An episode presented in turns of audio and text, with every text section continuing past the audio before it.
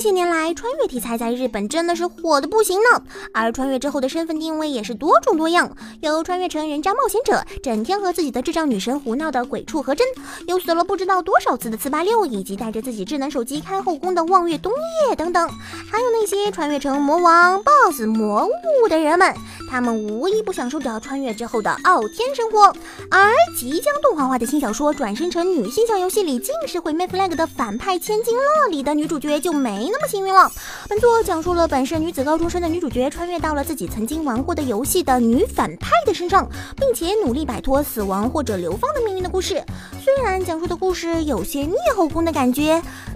但是这种剧情真的让人耳目一新呢。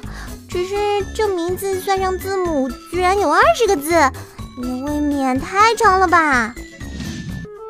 曾经制作了《妄想学生会》和《K》的老牌动画制作公司，秉承着一年一次的光污染，呃不，呃一年一部作品的理念，也在近日发布了二零一九年动画《With》的预告。《With》讲述了 DJ 少年 Yuki 的故事，虽然从预告片里还看不出具体讲的是什么故事，但是光是看着这一长串的音乐人的列表，就已经能让人感受到官方满满的诚意啦。而且本次将由业界知名音乐公司 Gontrix 负责动画的音乐，DJ Rina 将负责视频和音乐的。制作协力，而我们呢就乖乖坐好，安静静的等着听歌就好了。等等，你们怎么打起来啦？不是说好的女性向的音乐番吗？怎么又变成战斗番啊？DJ 这么活力满满的职业，怎么可以打架呢？呃，不包括那个拿着音响枪、踩着滑板鞋滑墙的家伙啦。说过了一位想要逆天改命的逃避自己悲惨命运的女反派，而现在我们又要迎接下一位穿越到游戏世界的魔王了。故事讲述随处可见的社会人士大野金在自己运营的游戏内，必被称之为魔王角色的登录状态下，转移到了异世界。因为他魔王的身份，他与游戏中的人物发生了许许多多离奇的故事。动画预计在二零一九年播出。就剧情来看，这位先生，你真的不是国王的弟弟吗？运营自己的游戏的人真的随处可见吗？原来日本这么厉害的吗？而且又是随处可见的社会人士啊！这样下去，社会人士的隐藏实力怕是要追上普通高中生了吧？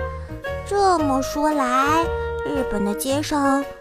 会不会突然出现运营着自己游戏的神和后悔把他生下来并且追着让他绝版的老爹呢？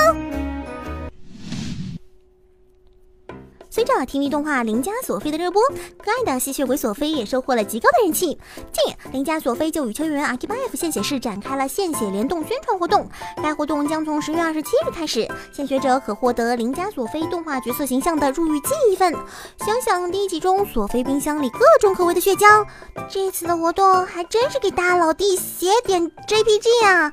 这样看来，感觉好多吸血鬼的动漫都可以和献血站联动一下呢。这样就能暂时缓解一下医院里血库告急的情况了吧？不过在日本的想献血的小伙伴注意一下哦，太过肥胖、脂肪过多和太过瘦弱的营养不良可是都不能献血的哦。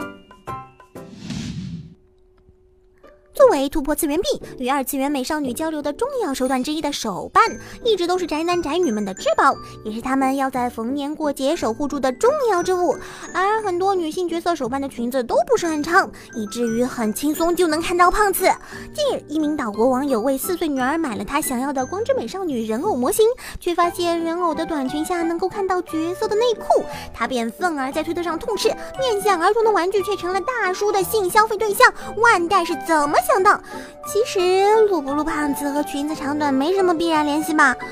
如果像编导那样，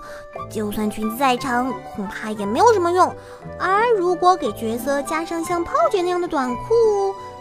不知道会不会被当作破坏角色形象呢？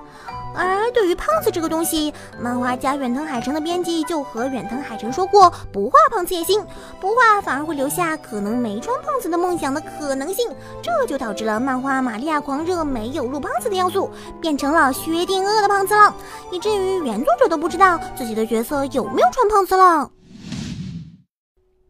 好了以上就是今天的全部内容了。喜欢我们的节目还请不要忘了点赞收藏加关注哦。那么我们明天再见拜拜。